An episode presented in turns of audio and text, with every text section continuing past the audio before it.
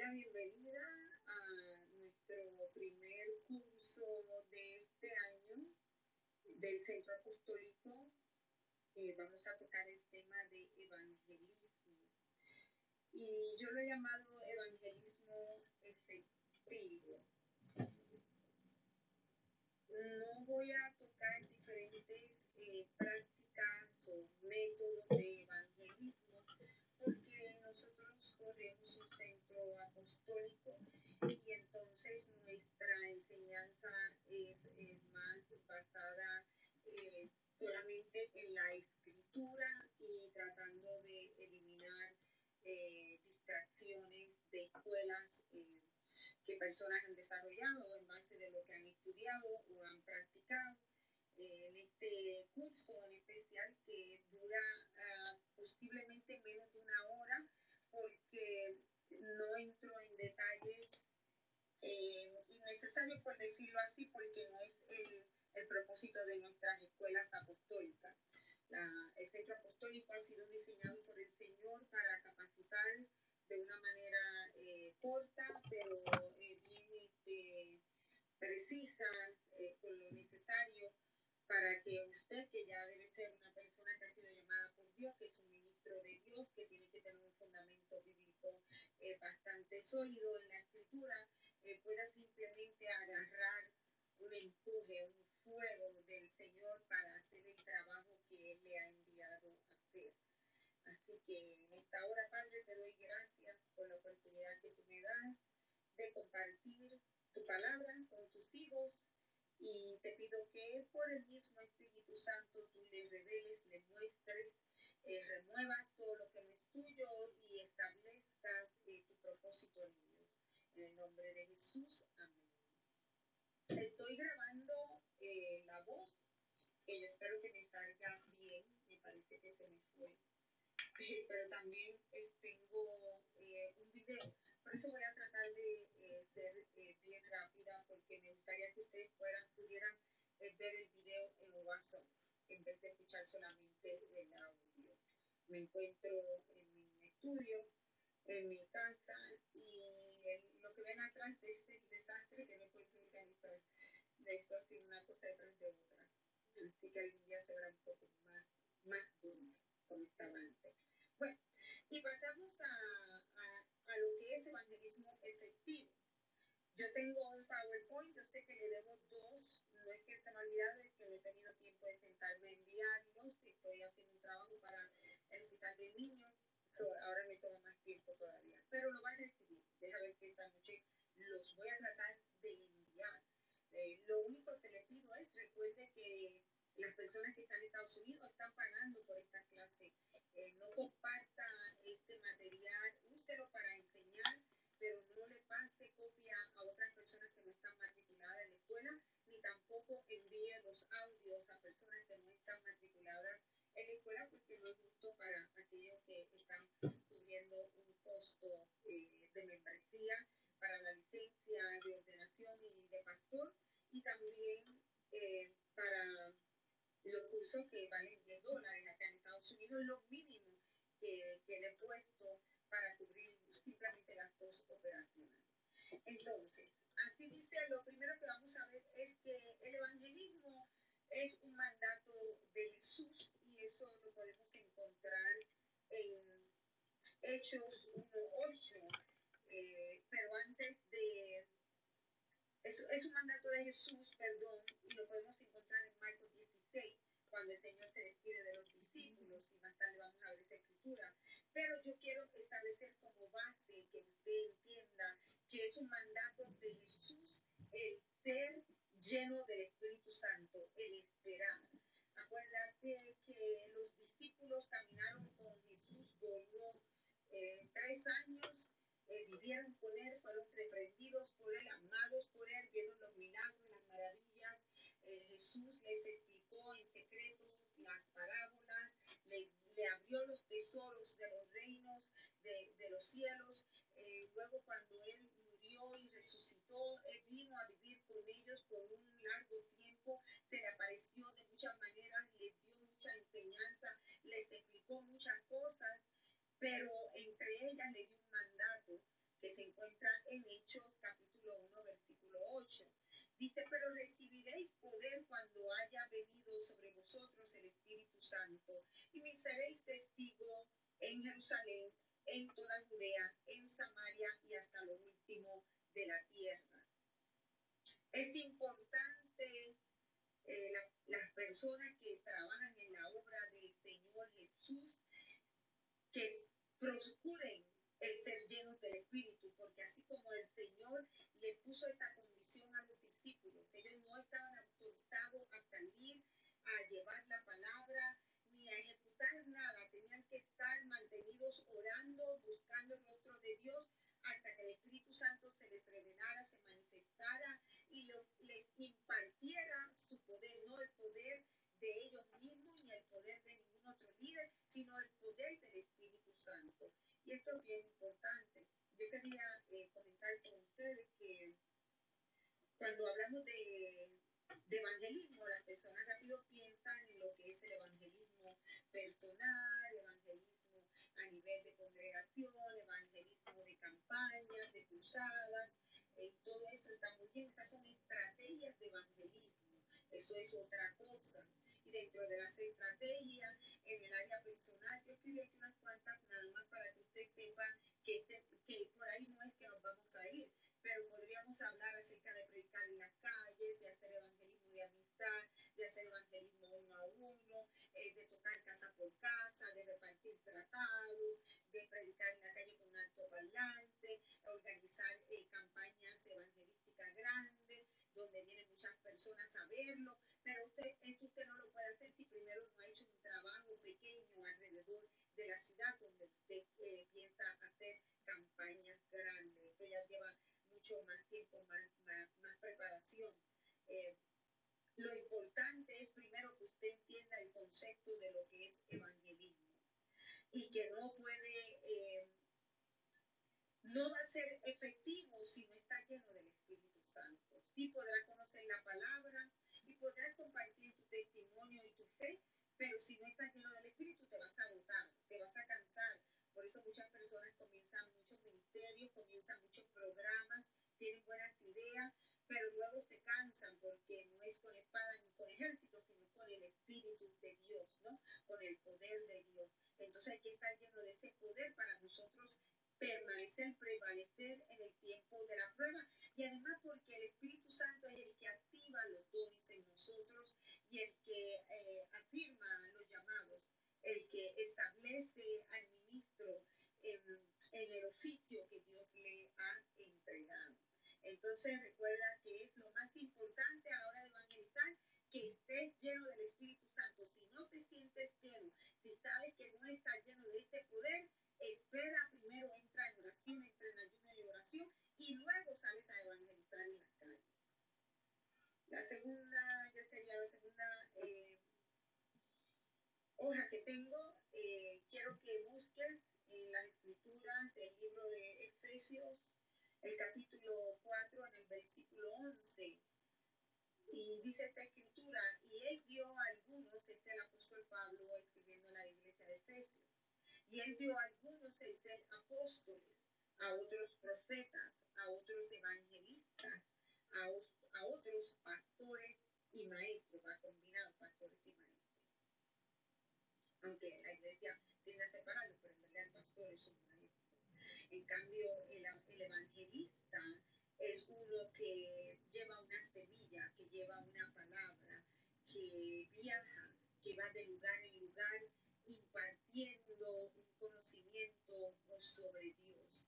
Y mira que aquí en Efesios eh, ya Pablo establece al evangelista como no simplemente como un deseo que uno tiene de compartir la palabra, eso es otra cosa, sino es un oficio, es una posición dada por Dios, hay, una, hay un amor, hay una pasión, hay un interés, hay una revelación de parte de Dios en la vida de esta persona y lo posiciona en un lugar de autoridad, le da un poder, le da una gracia. Por eso quise entrar primero como fundamento eh, que es necesario recibir esperar en el Señor. Quiero leer una de mis notas porque cuando quiero hacer una comparación, cuando voy a comparar lo que es el Evangelio, el evangelista de oficio, ¿no? El que Dios le ha llamado en particular a ir por las naciones o por los lugares, por las ciudades, llevando el evangelio, es decir, enseñando las escrituras, predicando la vida, la muerte, la resurrección de Jesucristo y su segunda venida.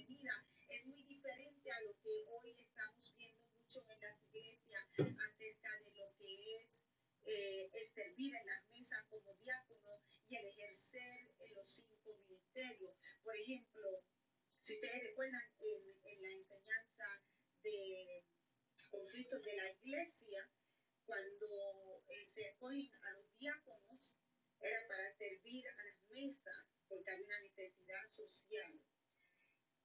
Pero nosotros tendríamos que entender, y lo vemos en la escritura, que esa comida que se entregaba no es solamente porque eran viudas, sino porque ellas eran temerosas a Dios.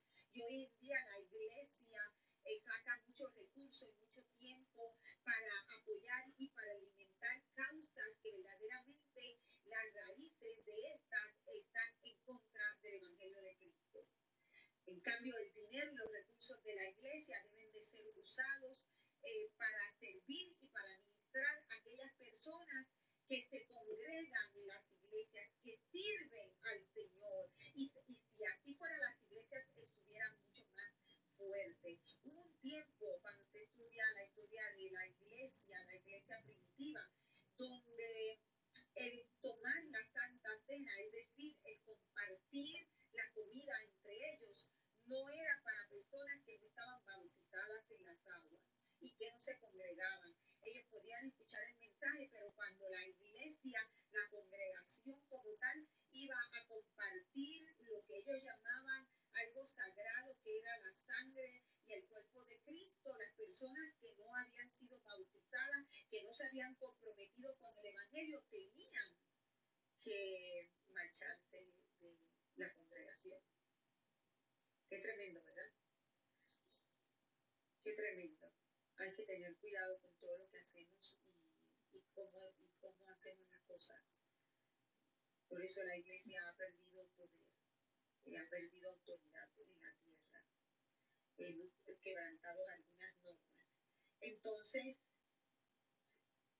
de aquí sale que el evangelista o el evangelismo también se entiende como empecé al principio los que salen a todas las naciones con el propósito, con la misión de evangelizar, como les dijo el Señor Jesús, ir por todo el mundo y predicar el Evangelio y que los bautizáramos en el nombre del Padre, del Hijo y del Espíritu Santo. Ahora, hay un mandato para salir. Dentro de ese mandato de la Gran Comisión General para salir a llevar la palabra y compartir nuestra fe con todo toda persona, porque el deseo de Dios es que todo hombre sea salvo. También hay personas que han sido llamadas a ser evangelistas, es decir, que su la tierra de parte de Dios es compartir las buenas nuevas. Y ahora vamos a ver, déjame ver si lo tengo aquí. No, antes de ver el ejemplo, voy a leerles Isaías 52.7 para recordarles a aquellos que se les ha olvidado. Qué hermosos son sobre los montes, dijo el profeta, los pies del que trae buenas nuevas, del que anuncia la paz, del que trae las buenas nuevas de gozo, del que anuncia la salvación. Es, es, una, es, es una bendición, es un honor el poder dedicarse a llevar la palabra, a proclamar el Evangelio, pero recordando que somos sembradores. Cuando hacemos el trabajo del evangelista, estamos poniendo semillas en diferentes lugares. Luego viene el que va a regar y viene el que va a recoger todo lo que ha crecido de esa semilla. Pero el evangelista va a llevar una palabra, una revelación. Si usted ha sentido la necesidad de testificar, de compartir su fe con otras personas, no es otra cosa que el Espíritu de Dios moviendo sus pies para que usted suba las montañas y para que predique sin temor las buenas nuevas de nuestro Salvador. Ahora, ahora voy a entrar a una comparación. Me estoy chequeando el tiempo porque no quiero llegar a los 25 minutos. Esta clase va a ser corta, así que tiene preguntas específicas, me la escribo por privado. Vemos en Hechos, en el capítulo versículo 8, que Felipe, que era uno de los diáconos, fue llamado el evangelista. La palabra evangelista como tal aparece tres veces nada más.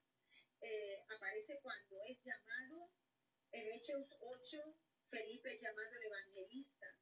Después Felipe testifica a, al eunuco cuando él sale y es, llega, es arrebatado. No solamente está, primero llega milagrosamente a donde está el eunuco leyendo las escrituras y Felipe le predica y lo bautiza, sino que también después luego es arrebatado por el Espíritu. Vemos que la manifestación de, del Espíritu Santo, de los dones del Espíritu, se manifiestan en la vida del evangelista. Por eso es que tiene que esperar, tiene que procurar ser lleno de este poder. Y entonces vemos que Felipe fue usado en milagros, expulsó demonios, sanó paralíticos, bautizó, aunque no fue hasta cuando llegaron los apóstoles que los hermanos que habían creído en Samaria recibieron el bautismo del Espíritu Santo. Pero ahí puedes ver la historia de Felipe, la puedes estudiar más profundamente, que fue llamado el evangelista y era uno de los diáconos. Eh, puedes leer el capítulo 8 y el 21 del libro de los Hechos. Qué tremendo, ¿no? Como el, eh, Felipe fue usado por el Señor de esta manera. Entonces, ahora si vamos a la carta de Pablo que le escribió a Timoteo, la segunda de Timoteo, en el capítulo 4, especialmente en el versículo 5, a pesar de que Pablo había dejado a Timoteo para que se encargara de los hermanos, estableciera orden, le estaba encomendando un trabajo pastoral. Ahora en el versículo 5 le, le dice Pablo que lo exhorta, exhorta a Timoteo a hacer obra de evangelista.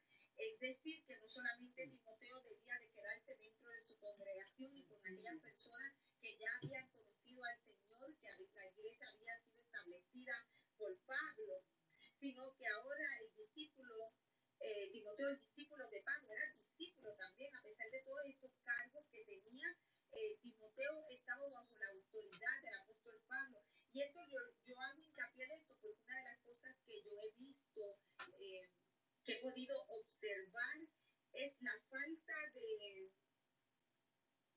la falta de, ¿cómo te digo?, de conexión porque no es que las personas no quieran estar sometidas al liderato que Dios ha puesto sobre ellos, pero una falta de conexión que hay para ellos eh, entrar bajo esa autoridad, para escuchar eh, a su mentor, a su pastor, aquel que, el que le ha reconocido como líder, como ministro, porque hay muchos hermanos sufriendo en las congregaciones porque están llenos del poder de Dios, están deseosos de trabajar para el Señor, pero están bajo la cobertura o están en lugares sometidos a pastores que, por usar una palabra para describirlo, yo podría decir que están estancados o tal vez la visión del hermano sobrepasa la visión de esta iglesia, ya de este líder, y ya le ha tocado a esta persona salir, pero está deteniendo su salida, y eso lo que está haciendo es atrofiando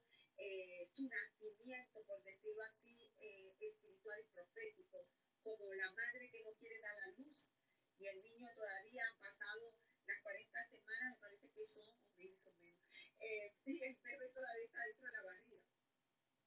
¿Qué crees que le va a pasar a ese bebecito? Se va a arrugar todo ahí porque le, se le está pasando la hora de salir. Y así espiritualmente le pasa a muchos ministros.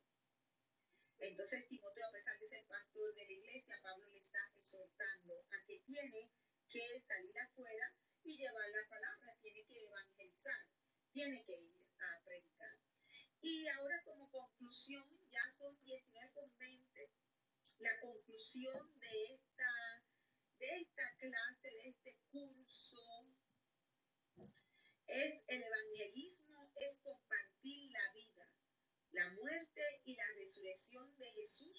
por el mundo es llevar las buenas nuevas. Evangelismo es compartir la vida, la muerte y la resurrección de Jesús con el mundo. No es hacer otras cosas, no se distraiga, no, no me caiga en alimentar a las viudas, búsquese a los diáconos, ¿ok? ¿Cómo lo va a hacer? Las estrategias que usted va a usar. Esto es un plan de trabajo. Eso usted se sienta y lo hace con su equipo de trabajo, con las personas con las que se establece un plan estratégico de acuerdo al estudio que usted haga de la región donde usted va a estar ministrando. Tiene que saber dónde se va a meter, con qué clase de personas usted va a trabajar, Dios le va a dirigir, porque para eso va a estar lleno del Espíritu Santo. O tal vez el Espíritu de Dios lo va a llevar como llevó a Felipe de momento a un lugar donde simplemente usted se va a dejar llevar por aquel que lo llevó, para usted ministrar a la persona o a la persona que está al frente suyo. Entonces, recuerda esto. Evangelismo es compartir las buenas nuevas. ¿Cómo lo vas a hacer? Eso ya el Espíritu te va a dirigir a cómo es que tú vas a hacer este trabajo. Pero lo que tiene que estar claro es que tienes que tener un fundamento bíblico, tienes que conocer las escrituras y por encima de esto tienes que estar lleno del Espíritu Santo, porque el Espíritu Santo es el que te va a dar la claridad, el que te va a dar la palabra para tú ayudar a esa persona que está en necesidad. Eh, yo he tenido mucha experiencia predicando en la calle, tocando puertas, pero no voy a entrar en esos detalles porque eso es entretenerte, eso no es enseñarte. Así que ahora eh, voy a orar para que el poder del Espíritu Santo te llene y si en algún momento sientes o estás sintiendo que el Espíritu Santo te está llevando a evangelizar, que te asegures que tienes todas tus herramientas en el lugar correcto, que tienes toda la autoridad que necesitas y que vas a desarrollar el plan. Primero que el Espíritu de Dios te muestre la estrategia y luego ya te vas a mover a, a buscar un equipo, a sentarte, a planificar y ver cómo es mejor alcanzar la ciudad donde Dios te ha enviado. Si es que simplemente eh, no te toca solo llegar y esperar y el Señor se encargará del resto.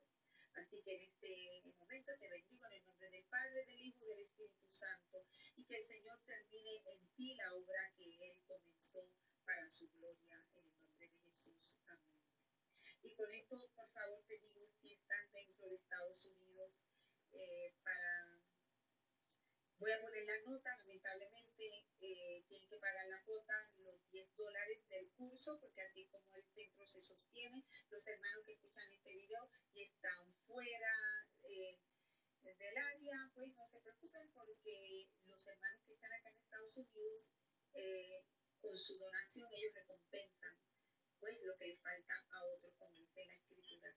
Y si alguien me está escuchando en Estados Unidos y se siente que no puede eh, cubrir el costo, por favor no se salga de la espera, simplemente envíeme un mensaje y entonces ya el Señor proveerá y estaremos orando por usted para que Dios le, prospere y no le falte nada ni usted ni su familia. Amén.